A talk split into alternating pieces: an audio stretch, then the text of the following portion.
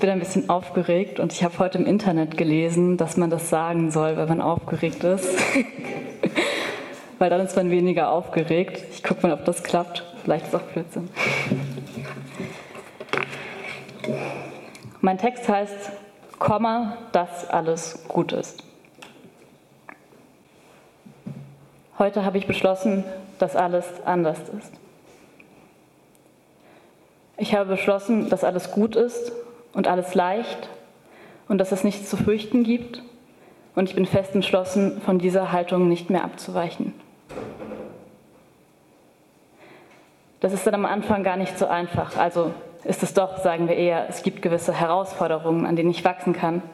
Ja, genau, im Grunde sind das Chancen. Das fängt schon beim Kaffee an. Der ist nämlich alle, was mich dazu zwingt, nein, was mir die Möglichkeit gibt, das Haus zu verlassen und einen Kaffee im Café zu trinken. Dort sitze ich an meinem Computer und recherchiere Reiseziele, als die Kellnerin beim Kaffeebringen stolpert und einen frisch aufgebrühten Flat White auf meinen Flat White gießt. Sie entschuldigt sich vielmals, während sie mit einem grünen Tuch auf dem tassenförmig deformierten MacBook herumwischt. Dieses jedoch ist nicht mehr zu retten, was allerdings überhaupt nicht schlimm ist, denn als ich vor meinem nunmehr leeren Tisch sitze und darauf warte, dass die nette, wenn gleich tollpatschige Kellnerin die Versicherungsnummer des Ladens ausfindig macht, komme ich mit zwei sehr angenehmen Personen am Nebentisch in Kontakt. Es sind zwei junge Männer. Sie tragen weiße Sneaker und Windjacken, ganz schick aus den 80ern. Sie seien eben erst angekommen, sie seien auf der Durchreise von München nach Kopenhagen, jetzt zum ersten Mal in der Stadt und fänden das alles schon sehr cool hier, so divers irgendwie. Dann fragen sie, was ich denn so mache, und ich antworte wahrheitsgemäß, dass ich freelance im Film, was alles in allem eine ganz wunderbare Art zu leben ist, in der intensive Arbeitsphasen und freie Freizeitphasen sich in einer herrlichen Symbiose befinden. Der Wechsel von Freizeit und Arbeit kündigt sich immer durch Panikattacken an, aber leichte, keine schlimmen, ganz kleine, harmlose Panikattacken, ja fast schon nette Panikattacken. Man muss sich da keine Sorgen machen, man muss sich das eher wie eine Massage, ja, wie eine Akupunktur von innen vorstellen. In Arbeitsphasen fahre ich fort, werden sie wohl von der einem 18-Stunden-Tag eigenen Übermüdung ausgelöst? In Freizeitphasen durch das langsam, aber stetig und schließlich exponentiell wachsende schlechte Gewissen ausgelöst durch Faulheit, gepaart mit Angst vor dem Absinken. Wer weiß wohin, man weiß ja, man hat ja gehört, wenn man einmal fällt, fällt man schnell und tief und ohne Halt. Sie gucken ein wenig traurig, also erzähle ich von Partys und frage, nachdem ich ihnen ein kleines Lächeln auf die Lippen zaubern konnte, und ihr beiden, was wollt ihr Schönes machen in eurem Leben? Der eine sagt irgendwas mit Sport, der andere sagt irgendwas von Beats und irgendeinem Club in Bayreuth. Da kenne man ihn sogar ein wenig. Also die Leute, die öfter in den Club gingen, also in jenen einen Club, in dem er manchmal auflege. Diese verlegene Art zu prahlen, dieses kokette Brust rausstecken und dann vor der eigenen Eitelkeit zu erröten, finde ich wirklich außerordentlich anregend und es lenkt meine Aufmerksamkeit auf den Körper des Jungen. Mir fällt auf, dass er sehr schlank ist, ein schöner junger Mann, ich denke um die 18, vielleicht aber auch 16, mit gut geschnittener Frisur und noch ohne Ansatz jener Geheimratsecken, die gerade deutschen Männern so eigen sind. Auch ihn werden sie wohl in ein paar Jahren ereilen, doch noch grinst er unbehelligt, ob seines kahlen Schicksals, noch ahnt er es nicht, seine Haare sind voll und glänzend, seine Haut jung und straff. Ich frage ihn, ob er mir die Beats nicht mal zeigen will. Ich kenne vielleicht jemanden hier, der sich für junge Künstler interessiert. Ich habe auch eine sehr gute Anlage in meiner Wohnung. Ich wohne sogar um die Ecke. Und gerade als ich glaube, dass das vielleicht zu plump war, nickt er begeistert und sagt, das wäre super, also wenn Sie jemanden kennen würden, Frau, äh, wie heißen Sie eigentlich? Nenn mich Susi, sage ich dann und reiche ihm meine Hand. Als er sie nimmt, schaue ich ihm in die Augen und lächle. Als ich dann mit ihm fertig bin, werde ich von einem starken Desinteresse überfallen.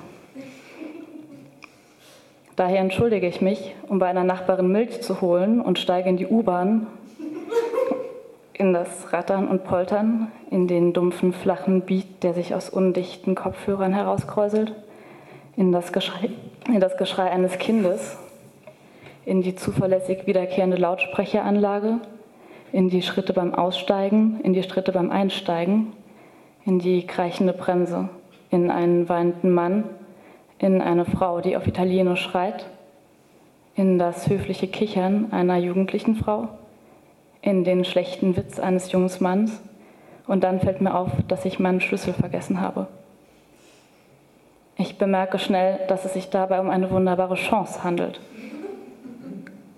Um die Möglichkeit, nicht nach Hause zurückkehren zu müssen, um die Befreiung von der Tyrannei der offenen Türen, ein unverhofftes Glücksgefühl überschwemmt mich, also steige ich aus der Bahn und finde mich an einem Ort, an dem ich noch nie im Leben war. Ich habe Hunger, also gehe ich einfach in das nächste Restaurant, das dann auch in der Tat sehr gut ist.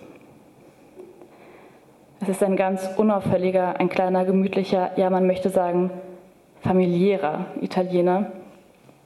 Die Servietten sind zu einem angenehmen Grad gestärkt, nicht zu hart, nicht zu weich, Sie fallen gut über den Schoß und lassen sich trotzdem dekorativ und anmutig formen. Das Essen ist ebenfalls sehr schmackhaft und ich beschließe sogar drei Gänge zu essen, wovon der letzte ein überaus gelungenes Fondant mit Minzsoße ist. Ich bin satt und glücklich, als die Rechnung kommt.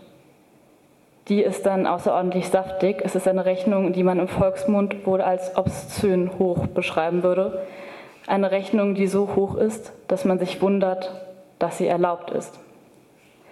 Aber sicherlich ist das, denke ich, also die Höhe der Rechnung wunderbar für eine andere Person, für eben jene Person, die das Geld entgegennimmt. Leider stelle ich fest, dass mein Geldbeutel sich ob meines Wohlwollens nicht wie vermutet in meiner Tasche befindet, sondern in meiner Wohnung.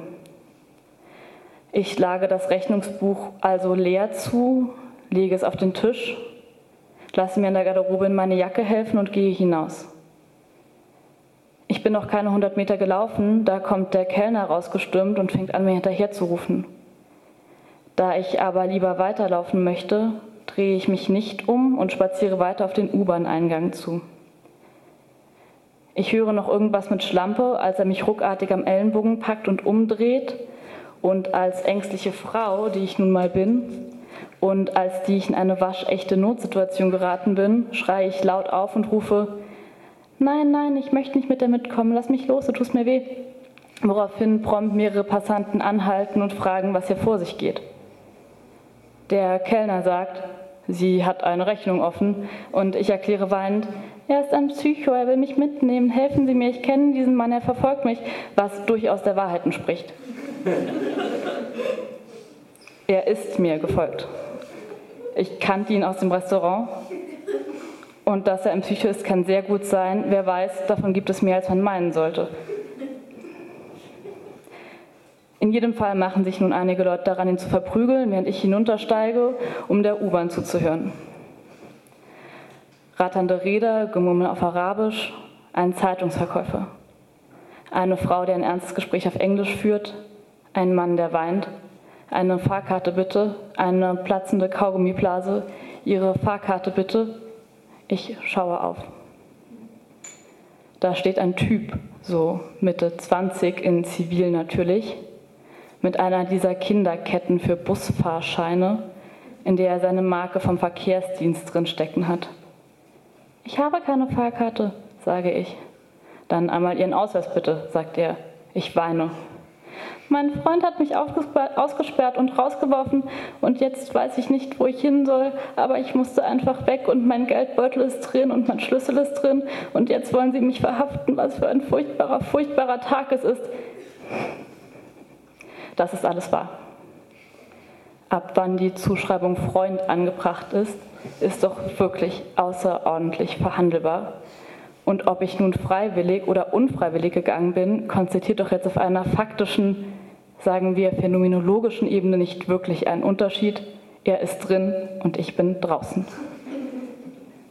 Der Typ scheint das auch so zu sehen, also sagt er, na na, und klopft mir unbeholfen auf die Schulter und sagt dann, aber das, nächste Mal, aber das nächste Mal kaufen Sie sich eine Karte und geht dann weiter, um an der nächsten Station irgendeinen Türken rauszuschleifen. Die Station drauf steige ich dann auch aus. Ich bin am Fluss und die Sonne ist schon rosarot, am Untergehen also, und viele Leute sitzen an den Ufern mit Weißwein und Chips und Partnern und Zigaretten und Affären und Freunden und Musikern und Kindern. Und ich denke mir, ach, ist das toll. All diese Menschen, wie sie lachen und sich am Leben erfreuen, ist das nicht einfach unwahrscheinlich, also wirklich überordentlich, also einfach fürchterlich schön. Plötzlich glaube ich, es würde mir große Freude bereiten, eine Zigarette zu rauchen. Also setze ich mich an eine freie Stelle des Ufers und frage einige Erasmus-Studenten danach. Als Erasmus-Studenten finden sie es natürlich super, Einheimische kennenzulernen, also bieten sie mir an, sie auf eine Party zu begleiten. Also sehe ich mich kurz später in einer Bar, wie ich eine Vielzahl Moskau Mules trinke, sehe mich, wie ich zwischen spanischen, französischen und englischen Wortfetzen in einem Taxi sitze, sehe mich in einer Altbauwohnung Smalltalk mit Fremden führen, sehe einen schüchternen kleinen Studenten, der ganz pittoresk in der Ecke steht, sehe mich mit zwei Drinks in der Hand auf ihn zugehen. Er heißt Ben. Niedlicher Ben. Er will Gespräche über Theorie führen, über schlechte Dinge in der Welt und Gesellschaft und Entfremdung. Also nicke ich interessiert, während ich ihm aufmerksam Wein nachgieße. Erst glaube ich, er will mich beeindrucken, bis mir irgendwann klar wird, dass er den Scheiß wirklich glaubt.